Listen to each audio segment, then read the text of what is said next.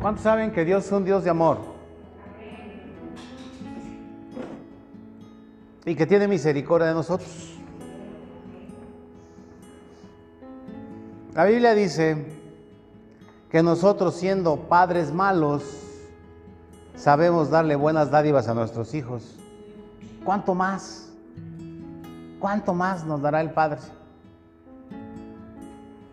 Porque Él es un Dios bueno. ¿Cuántos de aquí son padres buenos?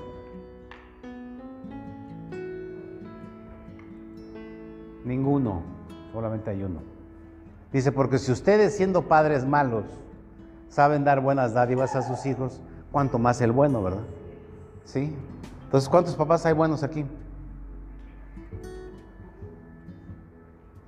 Ninguno. Dios sabe, Dios sabe nuestra debilidad como hombres, conoce la debilidad de nuestra carne y Él siempre nos ha ayudado. Dice la escritura que el sol sale para buenos y para malos. Aún para los malos el Señor tiene cuidado. Pero los que somos de casa, somos especiales. Hay un especial cuidado. Y gracias a Dios porque nosotros estamos aquí por su misericordia. Porque Él nos buscó, nos encontró y nos dio salvación a través de Jesús. Vivimos en un mundo diferente al que vivíamos antes. Todos los que no, no, conocen de Jesús, todos los que viven de una religión, de enseñanzas que no son bíblicas, viven en un mundo de tinieblas, viven en la oscuridad y a merced del dueño, del amo, de las tinieblas, ¿qué es quién? ¿Qué es quién? ¿Qué es quién? Satanás, el diablo, ¿verdad? Seres que tienen poder en los lugares de oscuridad. Nosotros vivíamos también a merced del diablo y estábamos condenados a irnos al infierno sin Jesús. Pero yo no sé a ti quién te habló de Cristo, quién te habló de la Escritura. Y a través de oír la palabra de Dios, te convencieron para que recibieras a Jesús como el único Señor y el único Salvador. Porque el mismo Jesús dijo, yo soy el camino, la verdad y la vida. Nadie va al Padre si no es a través de mí, dijo Jesús. No es a través de las buenas obras, no es a través de la mamá de Jesús, no es a través del primo de Jesús, no es a través de Concha y las 20 mil vírgenes, ni siquiera por los ángeles, es que nosotros vamos a recibir vida eterna, sino solamente por aquel que siendo Dios se hizo hombre. Jesús se despojó de su divinidad porque Él era Dios. Él estaba desde el principio. Todo lo que vemos criado fue creado por Él. Porque lo que vemos ahora fue hecho de lo que no vemos que ya existía, pero que lo vemos. Y él, en obediencia, se despojó de su divinidad para venir a cumplir la profecía que Dios había dado desde Génesis para que alguien de la raza humana pudiera reconciliar al hombre con Dios. Un hombre fue el que separó a Dios del hombre por el pecado pero estaba escrito que otro hombre tenía que reconciliar a la humanidad con Dios. Y ese hombre se llama Jesús. Jesús es el nombre de un hombre. Él ya era Dios, era el Hijo de Dios. Pero como hombre recibió un nombre y su nombre es Jesús. Amén. Ok. Entonces, Dios sabe que nuestra condición humana somos débiles comparado con aquellos seres espirituales que tienen poder. Cuando nosotros salimos de la esclavitud del pecado en la que vivíamos, Dios nos da poder y autoridad sobre los seres que tienen poder en el lado oscuro, o sea, en las tinieblas. La escritura dice que cuando Jesús murió en la cruz, Él fue sepultado, ¿cierto? ¿Y qué sucedió en el tiempo en que fue puesto en la tumba y resucitó? ¿Qué sucedió en ese, en ese espacio? ¿Quién se lo sabe de aquí? ¿Qué pasó?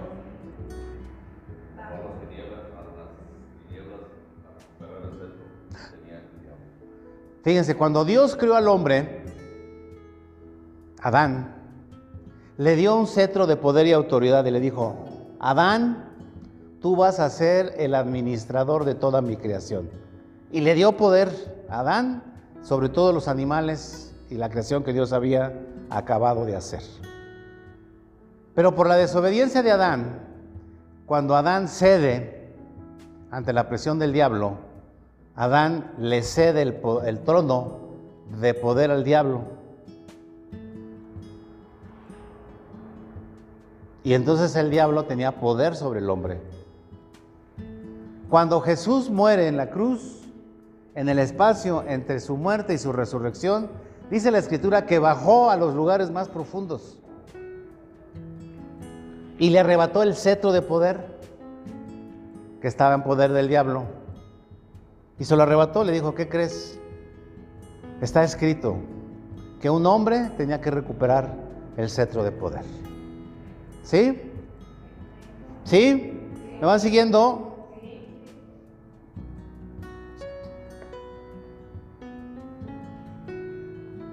Jesús venció.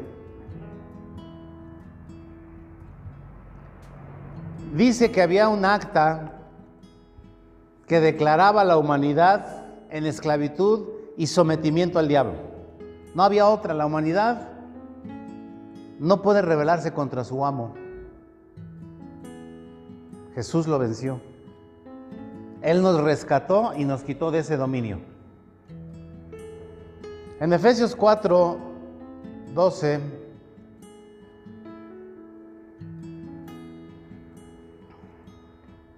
Dice la escritura,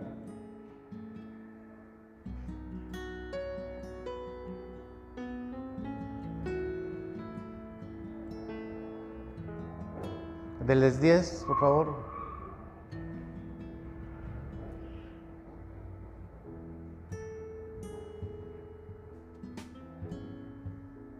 Dice que el que descendió, ¿quién fue el que descendió? ¿Y luego qué?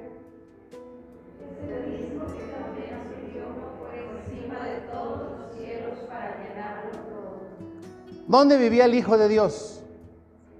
En el cielo. Cuando se hizo hombre, bajó a la tierra. Pero ese mismo hombre que bajó a la tierra tuvo que subir otra vez de donde él era. ¿En dónde estaba? En el cielo. Y dice que lo cubrió todo. 11.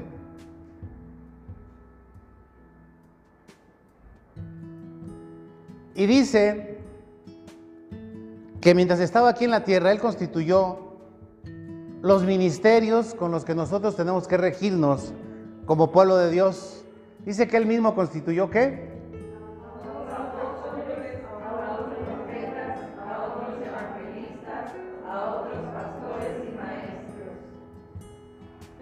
Él es el que constituye, ¿qué? A unos a otros, a otros, a otros. ¿Con qué propósito? Todas las cosas que Dios hace tiene un propósito. Entonces, Dios, a través de Jesús, creó estos cinco ministerios. ¿Para qué? A fin de perfeccionar a los santos. ¿Quiénes son los santos? Santos no son aquellos que les prenden su veladora esos no son santos. ¿Sabes qué es lo que quiere decir santo? Apartados para. Y nosotros, cuando aceptamos a Jesús como Señor y Salvador, fuimos apartados para Él, fuimos apartados para su reino. Entonces cuando está hablando de los santos, está hablando de nosotros. De nosotros. ¿Y quiénes somos nosotros? Somos la iglesia de Jesucristo. Entonces dice que Él, Él estableció esos ministerios para perfeccionarnos. ¿Y para qué Dios quería que nosotros fuéramos perfeccionados.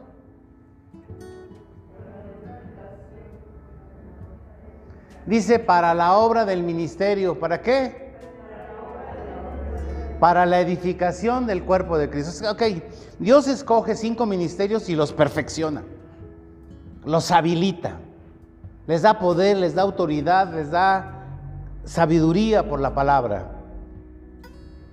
¿Y con el propósito de qué? de edificar. ¿Qué es edificar? Es establecer, construir, levantar, ¿verdad? ¿A quién? ¿A quién? El cuerpo de Cristo. Nosotros como iglesia somos el cuerpo de Cristo y Cristo es nuestra cabeza. Entonces la cabeza y el cuerpo tienen que ser perfeccionados. La cabeza ya está perfeccionada porque es Cristo Jesús. Ahora, el cuerpo tiene que ser qué? Perfeccionado. 13. Hasta que todos lleguemos a la unidad de la fe y del conocimiento del Hijo de Dios, a un varón perfecto a la medida de la estatura de la plenitud de Cristo. El cuerpo y la cabeza tienen que ir de la mano. No podemos tener un cuerpo todo por ningún lado y Jesús como la cabeza, sino que el cuerpo tiene que estar ad hoc de la cabeza. Por eso Dios levanta los ministerios para que la iglesia de Jesucristo vaya siendo perfeccionada. ¿Y cómo va a ser perfeccionada? Pues a través de la enseñanza, a través del discipulado, a través de la disciplina, ¿verdad? ¿Qué es, es lo que quiere decir discipulados? O sea, estar bajo una constante, una constante obediencia a lo que el Señor dice. Dios quiere que seamos hombres y mujeres discipulados. ¿Sí? porque para eso preparó los ministerios. ¿Ustedes son creyentes? ¿Cuántos creyentes hay aquí? A ver, ¿cuántos creyentes hay aquí? A ver, levante la mano, ¿cuántos creyentes hay?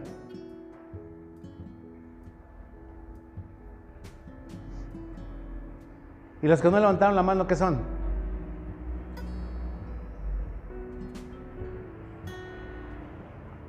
A ver, otra vez. Los que levantaron la mano son qué? ¿Y los que no levantaron la mano? ¿Qué son?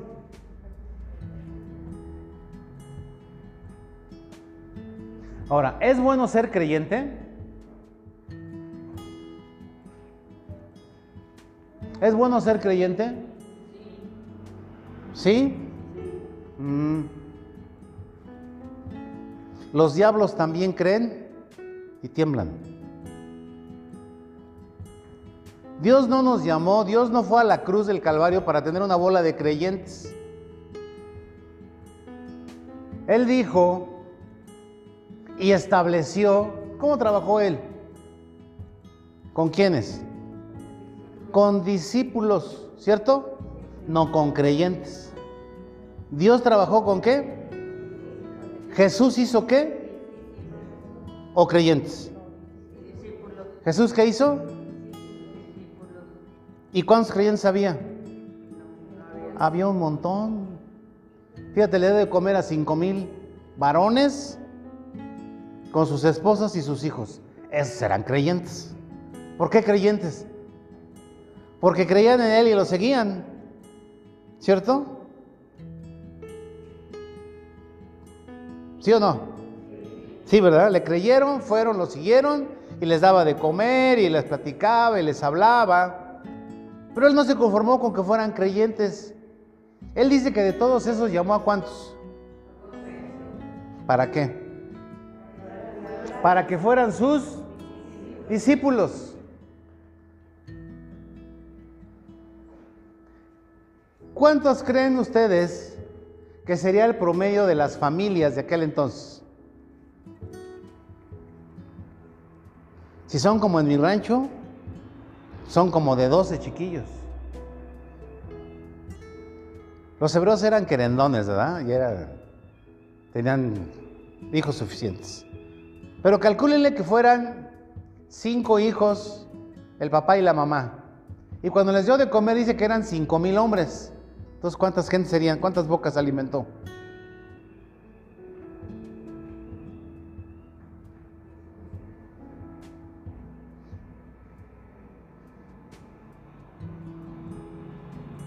¿Cuántos fueron? ¿Ya le sacaron raíz cuadrada? Eleven un número a la centésima potencia más uno. Y eso es. ¿Sí? Pues no, eso no es. Porque las matemáticas son muy sencillas, ¿no? ¿Cuántos dijimos que eran de familia? ¿Cinco por cinco? ¿Cuántos eran? ¿Cuántos? 25 mil boquitas, 25 mil creyentes. ¿Y a todos les dio? ¿Y qué creen? Y sobró comida. Pero eran creyentes. Entonces Jesús trabajó con discípulos y los armó, los equipó para predicar la palabra de Dios. ¿Cierto? ¿Y cómo los equipó? Enseñándoles la palabra de Dios, enseñándoles el Evangelio de salvación.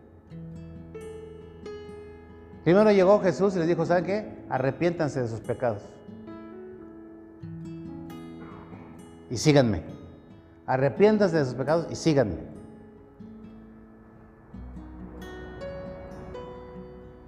Y a esos discípulos ¿Cuál fue la ordenanza que Jesús les dio?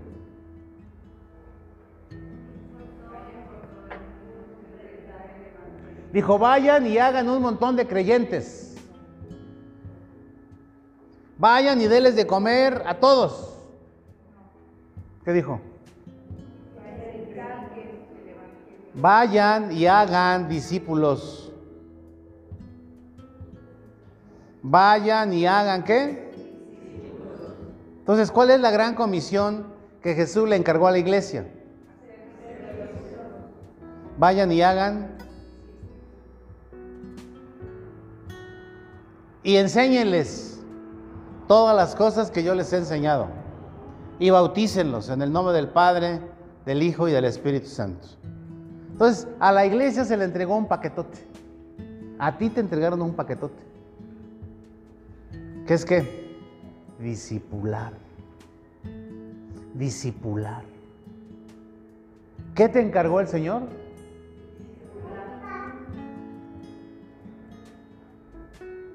Yo puedo decir, menudo paquete me entregó el Señor, tengo que hacer discípulos. Pero primero tengo que recibir discipulado, ¿cierto? Para ser discípulo, ¿qué necesitamos? Ahora, ¿qué es un discípulo?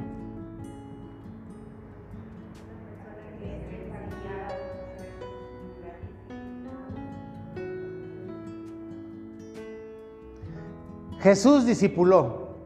¿A cuántos? ¿Y esos discípulos cómo fueron? Fueron como Él. Él era el ejemplo. ¿Qué es la labor de un líder? ¿no? ¿Qué hace un líder? Y espera que otros sean semejantes a Él, ¿cierto? El mismo Pablo dice, sean como yo. Dice, sean como yo, porque yo soy como Jesús, yo soy como Cristo. Entonces nosotros, para poder discipular, necesitamos ser discipulados. ¿cierto? Para poder mandar, primero tenemos que ser obedientes, ¿cierto? En nuestras fuerzas no lo podemos hacer, por eso el Señor nos equipó como Él fue equipado. Jesús como hombre, ¿a los cuántos años empezó su ministerio? ¿A los cuántos años? ¿Y quién sabe de este lado decirme por qué a los 30 y no a los 8, a los 10, a los 12? Porque sí, sí fue a los 30, pero ¿por qué? A la una, a las dos, a las tres. Las pasamos de este lado. ¿Por qué a los 30?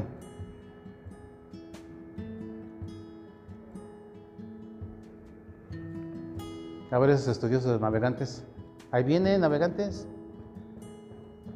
¿No? Porque era una condición del pueblo de Israel que ninguno de la tribu de Leví, que eran los sacerdotes, podía ser sacerdote y ofrecer sacrificio antes de los 30 años.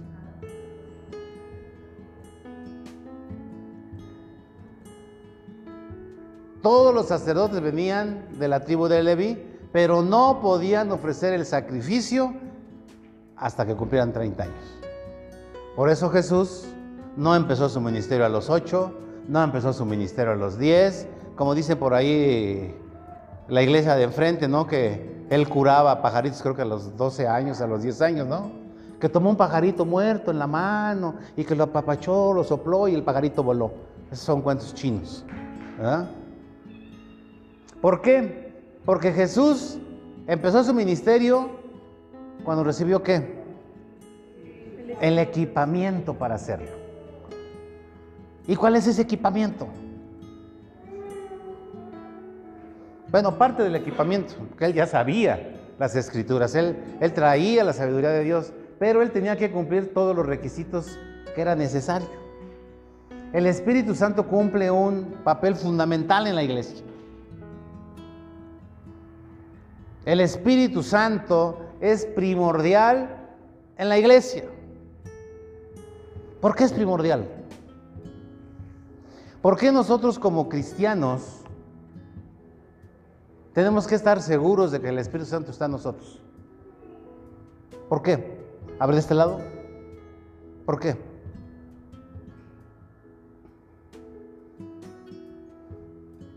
El Espíritu Santo es un sello que el Señor nos da como parte de su propiedad. El Espíritu Santo es qué? Es un sello. El Espíritu Santo es un sello. Cuando Jesús venga, va a venir por los sellados, no por los calentabancas. ¿Va a venir por quién? Ahora, ¿cómo podemos ser sellados? Eso es lo interesante, ¿no? ¿Cómo podemos ser sellados? yo soy. Ahora, ¿quién está puede decir, yo soy sellado o no soy sellado? ¿Quién tiene esa duda? ¿Quién dijo yo? Ah, eso. Una zona valiente nada más. ¿Y los demás están seguros que están sellados o que no están sellados? ¿Sí están seguros que están sellados? ¿Sí? ¿Cómo puedes recibir el sello? Ahí te va. A ver, de esos que dicen que están perfectamente bien sellados, explíquenle por favor cómo recibieron ustedes el sello. Can, can, can, can, can, can, can, can, can. Cuando nosotros recibimos a Jesús, mira, para que tú recibas a Jesús como tu Señor y Salvador, primero tienes que reconocer que vives una vida de pecado. Que la vida que vives, aunque aparentemente sea buena, no es la vida que le agrada a Dios. Porque estamos viviendo en el, lado oscuro, en el reino de las tinieblas. Pero cuando nosotros reconocemos que hay pecado en nuestra vida, nos arrepentimos y entonces le decimos a Jesús que venga a vivir en nuestro corazón. Lo recibimos como nuestro Señor y nuestro Salvador. Entonces dice que recibimos el sello del Espíritu Santo. Solamente así. No es porque tú, hagas una oración, como a veces le hacen por ahí gentes, de que, a ver, te, repite esta oración, la repites y dicen, ya eres hija de Dios. No es cierto. Primeramente tiene que venir, ¿qué? Un arrepentimiento. ¿Sabes qué, Señor? La vida que estoy viviendo no te agrada, la vida que, la vida que yo estoy viviendo, Señor, no es la vida que tú quieres, no es la vida por la que tú pagaste en la cruz. Señor, yo me arrepiento, te recibo como mi Señor y Salvador y entonces dice que en ese momento te da una porción del poder del Espíritu Santo que es el sello, el sello. ¿Ustedes han visto en los comerciales esos que dice Made in Mexico? ¿Qué es? ¿Y a quién le ponen ese sello? A los productos hechos en México, les ponen Made in Mexico, ¿no? ¿Y a los de China? ¿Sí? ¿Y a los de Alemania?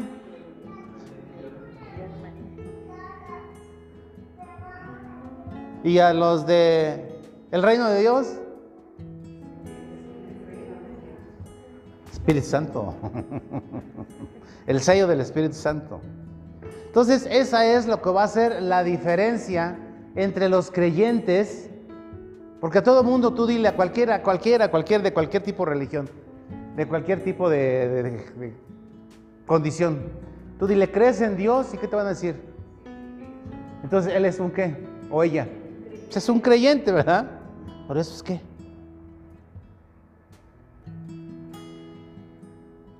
Nosotros tenemos que ser discipulados, tenemos que ser entrenados para la obra del ministerio, para que seamos enteramente preparados para la obra del ministerio y nosotros podamos llevarle fruto. El Señor quiere que nuestra vida sea una vida aquí en la tierra que dé fruto que dé fruto. ¿Y cómo nosotros podemos dar fruto?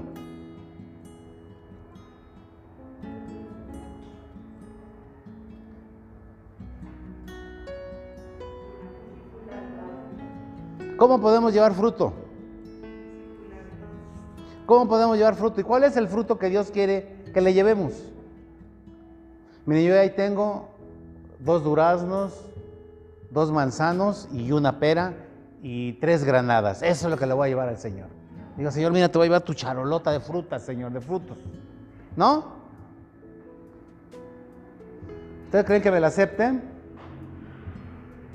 Sí, sí me la aceptan. Pero eso no es el fruto que el Señor exige que le presentes.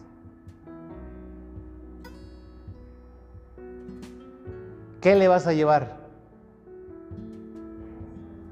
Porque un día, quiero decirles que un día vamos a estar personalmente enfrente de Dios. Tú y Él solitos. No va a estar tu mamá, no va a estar tu papá, no van a estar tus hijos, no va a estar tu esposa, no va a estar tu marido. Va a estar tú y Él.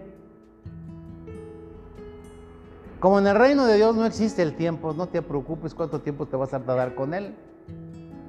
Porque dice que un día es como mil años. Te puedes tardar un día con el Señor. ¿Mm? ¿Y por qué te puedes tardar un día?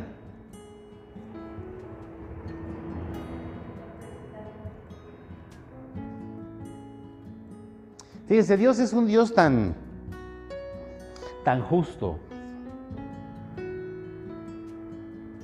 que Él desde el momento en que recibiste a su Hijo Jesús como Señor y Salvador, te borra todos tus pecados.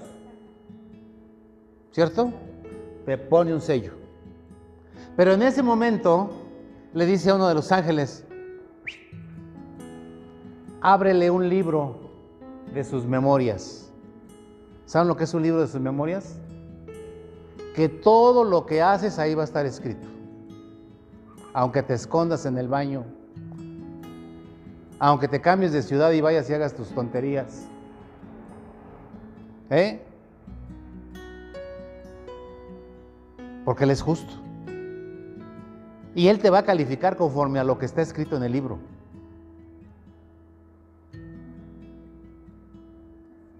Y ahí es donde el Señor te va a dar premios. No vas a perder la vida eterna, si es que. pero sí puedes tener pérdidas. Y se van a abrir los libros, dice que ahí vas a todo lo que hiciste ahí se van a abrir. Y te va a pasar una televisión así en 4D, bien rico, mira lo que, lo que hiciste. Ay, no, señor, pero es que mi comadre me obligó. Es que fulanita, es que yo tenía derecho. Es que no viste cómo me humilló.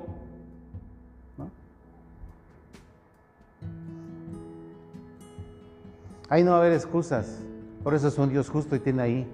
El Señor va a decir, que el Señor, a ver, dice, a ver, le va a decir el ángel.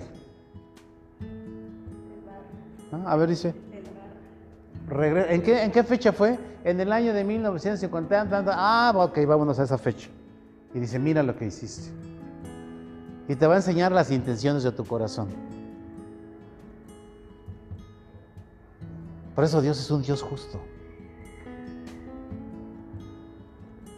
Y para que el mundo espiritual de las tinieblas también se entere, ¿por qué te vas a ganar la vida eterna? Si no, Dios diría, a ver todos los de aquí, ustedes diablos, cállense, porque yo a mí esto me caen bien y estos ya. No, él, él es un, ¿qué? Un Dios justo. Él es un juez justo.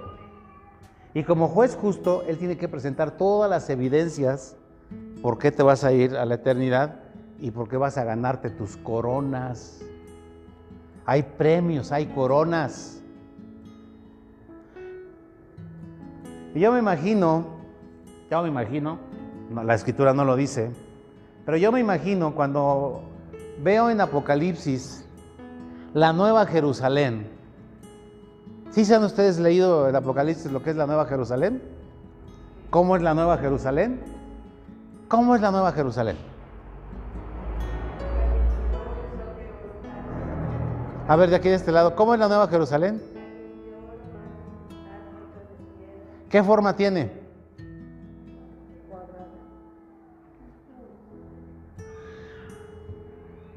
Dice que es un cubo. Un cubo y que tiene 12 puertas. 12 puertas. Yo digo, ¿por qué 12 puertas?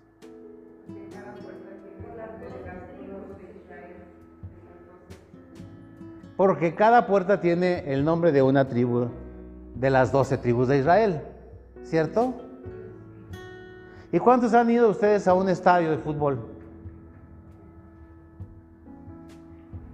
¿Pueden entrar por cualquier puerta? No, ¿verdad? Entonces yo me lo imaginaba así como un estadio de fútbol. Que ya cuando hayamos pasado por el juicio, nos van a decir, ¿sabes qué? Tú vete con la de Zabulón, tú vete con la de Neftalí, tú vete con la tribu de Judá, tú vete para allá. ¿Por qué? Porque es de acuerdo a los premios. A lo mejor unos van a estar allá en los palcos cerca de Jesús y otros van a estar hasta las luces, manito. Pero en el estadio al fin, ¿no? Que al final de cuentas ese es lo que pretendemos, que no seamos condenados y enviados al infierno, sino que estemos en la mismita presencia de Dios, aunque estemos hasta allá. ¿Cierto? ¿Quiénes son los que están más cerca de la cancha en un partido de fútbol? No, en una, en una cancha de fútbol. ¿Quiénes son? No, del público.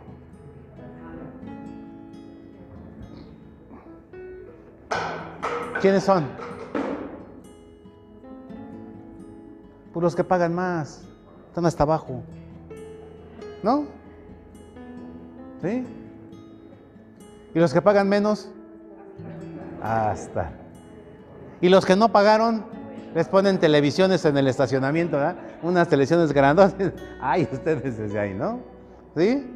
Y muchos así van a estar, van a estar, híjole, yo quería entrar, pues te quedaste afuera.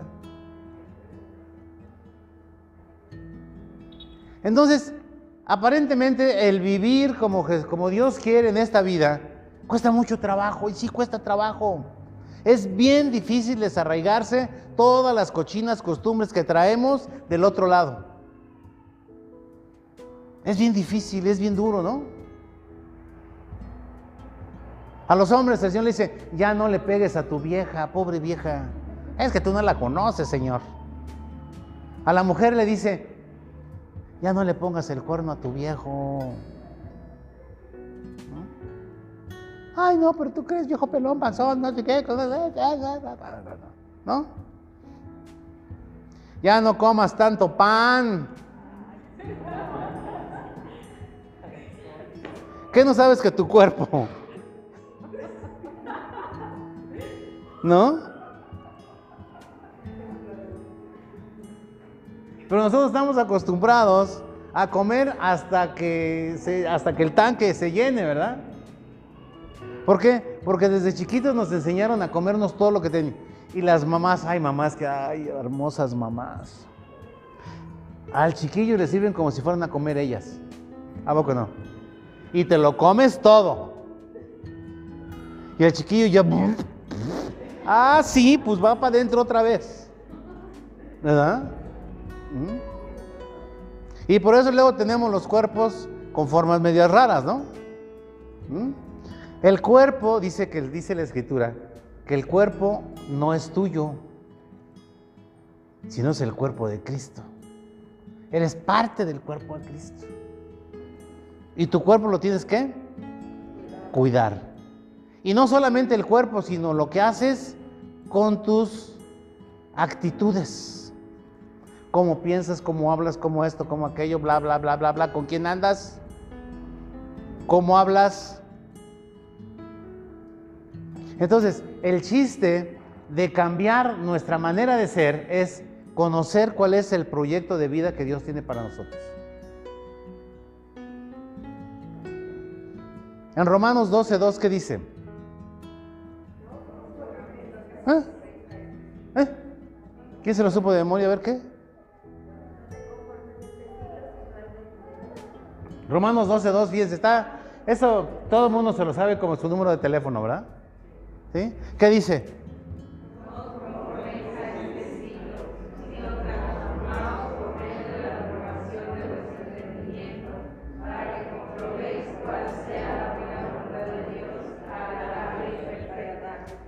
Nosotros veníamos conformados al mundo de allá afuera, a sus maneras, a sus prácticas, a todo veníamos de aquel lado, ¿verdad? Cuando nosotros recibimos a Cristo Jesús como Señor y Salvador, dice que Él nos traslada del reino de las tinieblas al reino de la luz, al reino de su amado Hijo. Y en el reino de Dios hay formas de conducta, hay normas. Como, como cada familia tiene sus, sus formas y sus maneras, ¿no? También en la familia de Dios también tiene sus formas y sus maneras. Por eso Dios a través de Pablo dice, no se conformen, o sea, no se adapten, no, no vivan conforme las costumbres del mundo, sino que qué? Sino que sean qué? Transformados, dice, sean transformados, sean transformados tu manera de hablar, sea transformada tu manera de, pensar, sea tu manera de, de caminar, sea transformada. Muchas de las formas que teníamos, dice, tienen que ser transformadas. Ya no vivas conforme las costumbres del mundo. Eso cuesta. Eso cuesta. Ya no te tomes un cartón de cerveza el fin de semana. Tómate dos, no seas codo. Pero al año. ¿Mm? Entonces, hay costumbres que, las hacemos ya en automático. No tienes nada que hacer y pues vas a reflejar a ver qué hay, ¿no? Dice, transformaos. ¿Por medio de qué? ¿Y cómo vamos a ser transformados? Por medio de la renovación, ¿verdad? ¿Y cómo vamos a hacer esa renovación? Es resetear todo lo viejo y meter la información nueva. ¿Sí? Borrar todo lo viejo y meterle información nueva. Pero no una información nueva cualquiera, sino lo que está en la palabra de Dios. Dice, para que comprobemos cuál es la buena voluntad de Dios que es agradable y perfecta. ¿Cómo vamos a conocer la voluntad de Dios que es agradable y perfecta? Conociéndolo a Él, oyendo lo que dice Él, hacer lo que Él quiere que tú hagas. Porque ustedes como mamás y como papás les, les dan directrices a sus hijos de conducta, ¿cierto?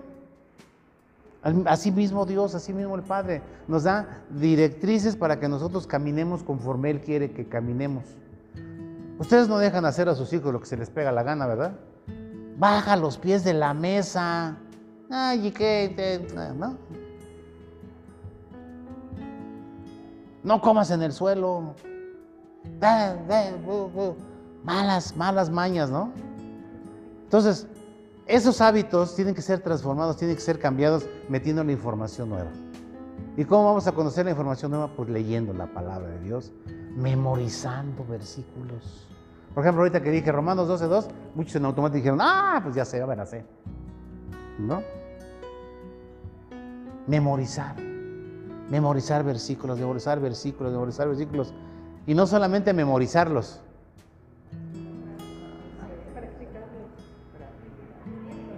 practicarlos. Que eso es lo que va a hacer la diferencia entre los que vamos a ganar coronas y los que no van a ganar coronas. Porque hay muchos que aparentemente moralmente son buenos, según sus conceptos,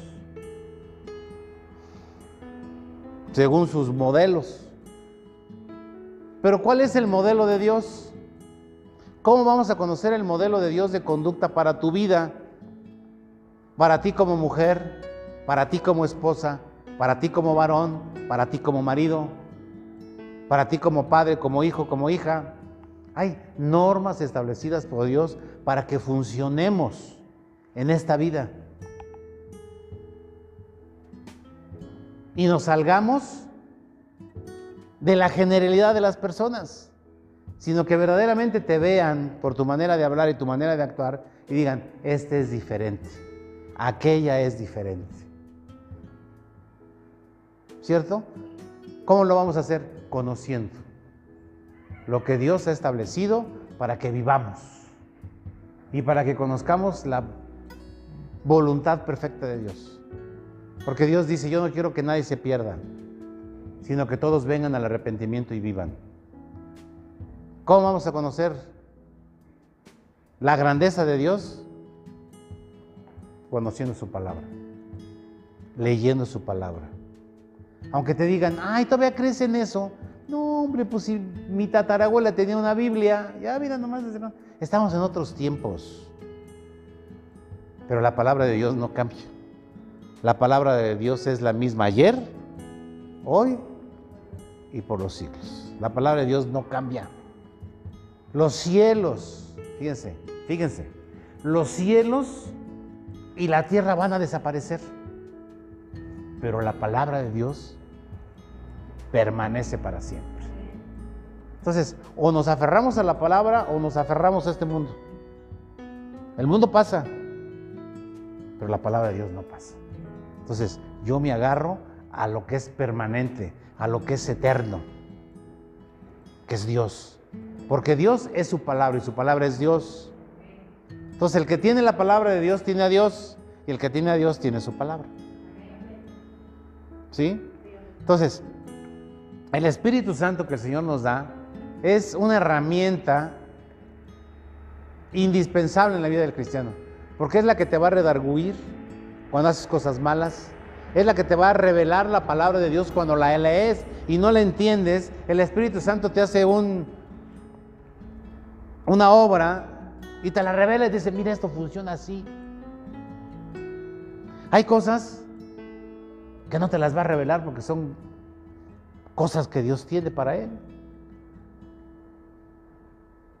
Porque dices, es que yo no entiendo por qué Dios hace esto, por qué Dios hace esto otro. Pues Él es Dios, ¿no? Y si nosotros tuviéramos todas las respuestas, seríamos Dios. Y hay cosas que están reservadas, ¿sabes qué? A su tiempo. No es tu tiempo, tranquilo. Tú solamente cree y obedece. Y poco a poco el Señor te va dando revelación. Es como en la escuela, ¿no? Cuando nosotros entramos a la escuela, pues empezamos a leer, a escribir, bla, bla, bla, bla, bla, bla. Y como vamos avanzando en la escuela, te van poniendo cositas más difíciles, ¿verdad? Ya para la secundaria, pues ya tienes cálculo integral, diferencial, derivadas y todo eso, ¿verdad? Cosa que si te las ponen en tercero de primaria, pues no la vas a entender, porque en tercero de primaria apenas estás aprendiendo las tablas. ¿No es cierto? Entonces, en el Señor es lo mismo. Nosotros tenemos que obedecer lo fundamental y el Señor te va dando revelación, revelación, revelación, revelación, revelación. No podemos funcionar al revés. Dios no te va a revelar todas las cosas. Aunque dices, pero es que yo no entiendo. Por ejemplo, cuando alguien se muere, ¿no? ¿Y por qué se murió? Yo no entiendo por qué se murió. Si yo le daba su jarabe para la tos todos los días y se murió. ¿No? ¿O por qué a aquel le va bien y a mí me va re mal? Eso sí te lo puede revelar el Espíritu Santo. Porque está escrito. A ver, ¿por qué nos va mal? ¿Quién tiene esa revelación tan enorme? ¿Por qué nos va mal? ¿Por qué nos va mal? Bueno, yo sé que a ninguno de ustedes les va mal, a todos nosotros nos va re bien, pero calcúlenle que a alguien le va mal, ¿por qué le iría mal? Y a ustedes, ¿por qué les va re bien?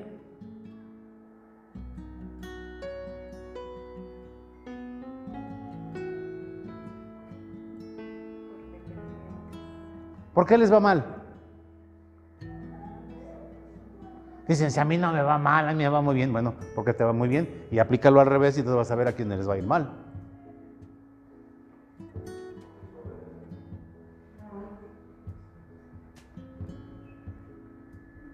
Ustedes deben de poner, principalmente los varones, tienen que poner un letrero grandote en su casa, en su oficina, en su carro, como portada de su teléfono, Josué 1.8. ¿Qué dice Josué 1.8? ¿Mm?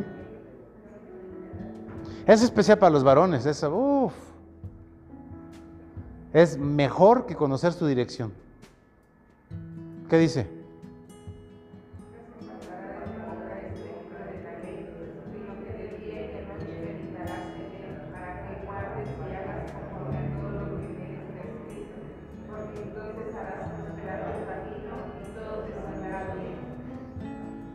¿Verdad que sí sabemos por qué nos va bien y por qué nos va mal?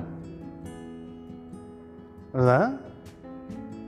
Dice, nunca se apartará de tu boca este libro de la ley. Nunca se apartará de tu boca. Ahora, si dice nunca se apartará es porque ya, ya lo leíste, ¿verdad? Eso se lo dijo Dios mismo en persona a Josué. ¿Y quién era Josué? ¿Quién era Josué? A ver, varones, ¿quién era Josué?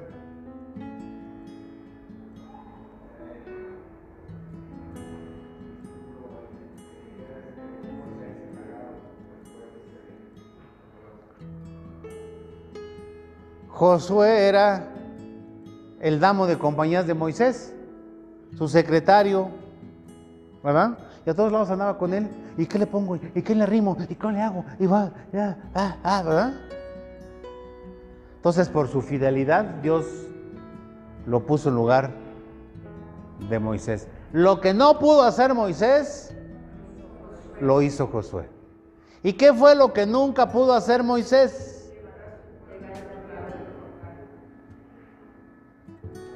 La misión de Moisés era llevar al pueblo de Dios, sacarlo de la esclavitud de Egipto y llevarlo a la tierra prometida, tierra que fluye leche y miel. Pero no pudo. A la mitad del camino se me echó.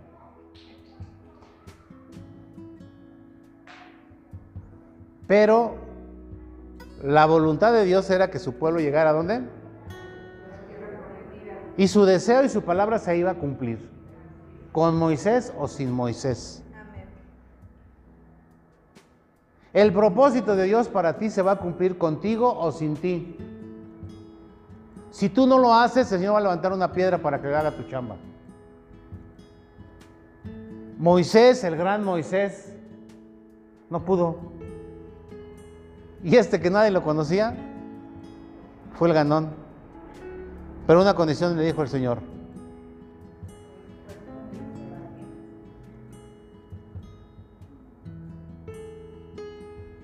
¿Qué le dijo?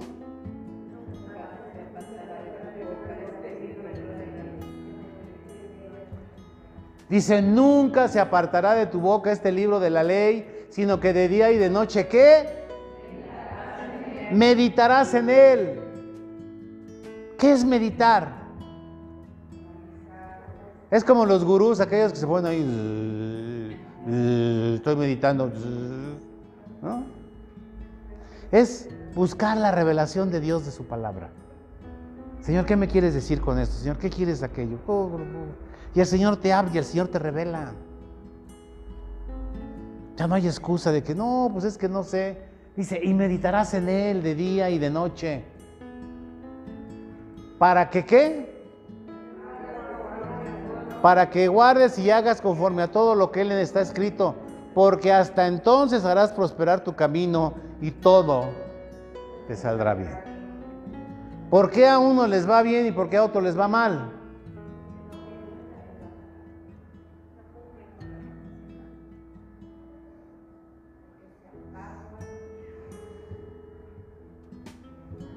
A los que les va bien, ¿por qué les va bien?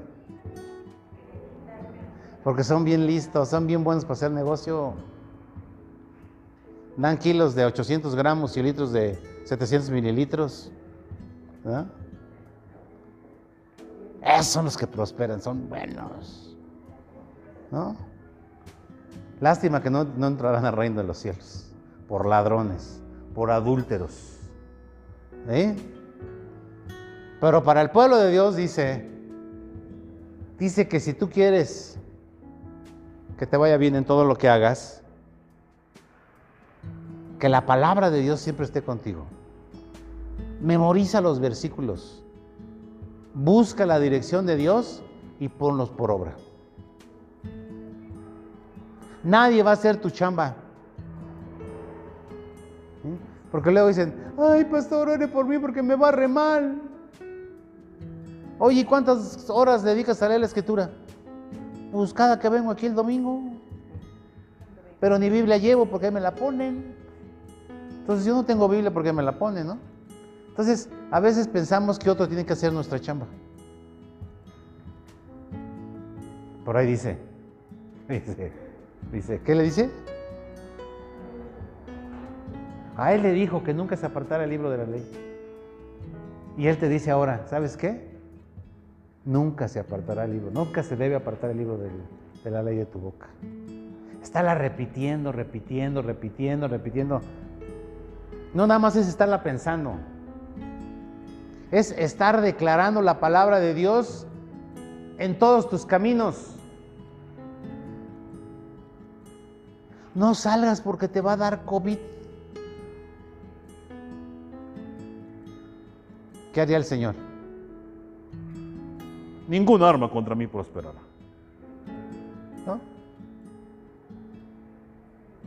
Jesús pagó para que yo sea sano. ¿Por qué nos morimos? ¿Cuál es la edad que estableció Dios para su pueblo? ¿Cuál es la edad establecida?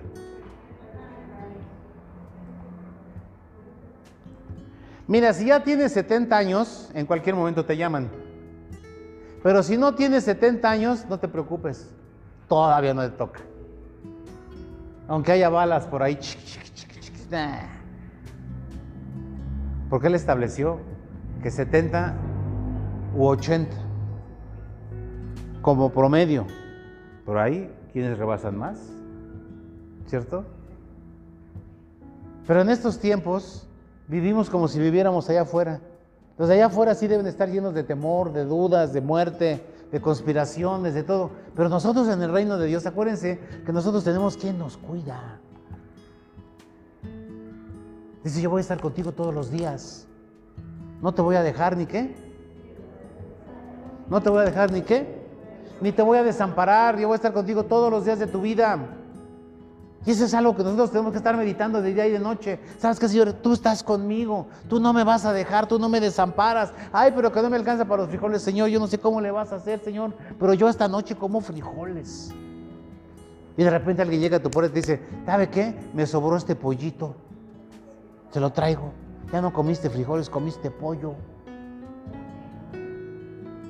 Pero eso es cuando crees en el Señor.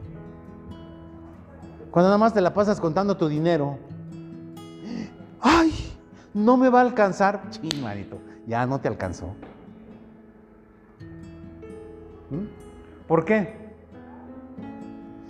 Pues porque estás maldiciendo tu dinero.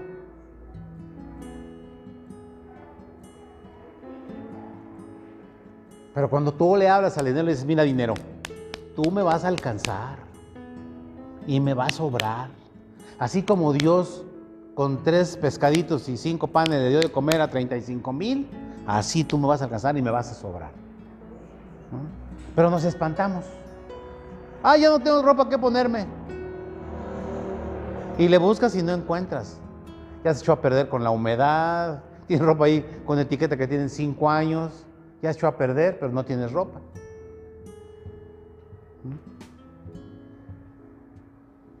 Nosotros tenemos que acostumbrarnos a hablar correctamente. Nunca se apartará de tu boca. Es estarla repitiendo, repitiendo, repitiendo, repitiendo. Y más cuando vemos que las cosas están difíciles. No, Señor, yo no tengo miedo. No, Señor, yo no tengo esto. No, Señor, tú me guardas. Tu palabra dice, Señor, y tú esto y tú lo otro. Y yo creo. Y yo creo, Señor, que tú me guardas en el hueco de tu mano. Tú eres mi escudo. Tú eres mi roca, Señor. Pero cuando vivimos ahí todos temerosos, pues el diablo nos hace pinole y nos mata y nos enferma y nos llena de miedo, nos llena de, de nervios. Entonces, ¿el secreto cuál es?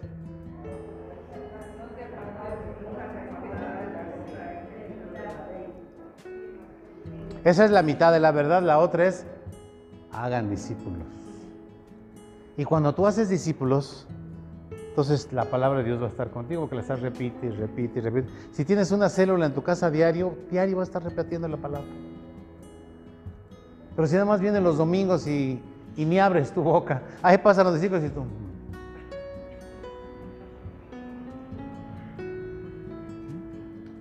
Mm. Ya me la sé. Amados, pónganlo por ahí. Léanlo, amados y amadas. Muchacha, mujer, ¿quieres que te vaya bien? Esta bien es para ti. Varón, ¿quieres que te vaya bien? Joven, ¿quieres que te vaya bien? Mujeres, ¿quieren, ¿quieren que les vaya bien a su marido? Oblíguenlos. No, mi amor, de aquí no te sales hasta que me digas 10 versículos de memoria. ¿No? No, mi amor, aquí no va a haber arrumacos en la noche hasta que me digas 20 versículos. Y luego que sea lo que Dios quiera. ¿No? Y van a ver que se los van a aprender de volada. Dile, pero no nos repita los mismos cada noche, no, diferentes. Amén. Bueno, amados, pues que esta palabra quede guardada en su, en su, espíritu para que les vaya bien. El propósito de Dios es que les vaya bien, amados. Búsquenle. Ahí está la palabra de Dios. Dios, te damos gracias. Muchas gracias, Señor, por tu misericordia, por tu amor, Señor. Gracias porque tú venciste a aquel que tenía el reino de las tinieblas, Señor, la muerte. Satanás el diablo lo venciste, Señor, y lo llevaste en ese desfile triunfador. Y tu victoria, Señor, nos la das a nosotros. Y nosotros, Señor, nos movemos en esa victoria y en esa autoridad y en el poder que te dieron a ti, Señor. Padre, gracias, gracias por la vida de cada uno de los que estamos aquí, Señor. Y recuérdales, Espíritu Santo, que la palabra de Dios es medicina, es el alimento para nuestro cuerpo, Señor que nosotros somos partes del cuerpo de Cristo, donde Jesús es la cabeza, Señor. Te damos gracias, muchas gracias, Señor, en el nombre de Jesús. Amén.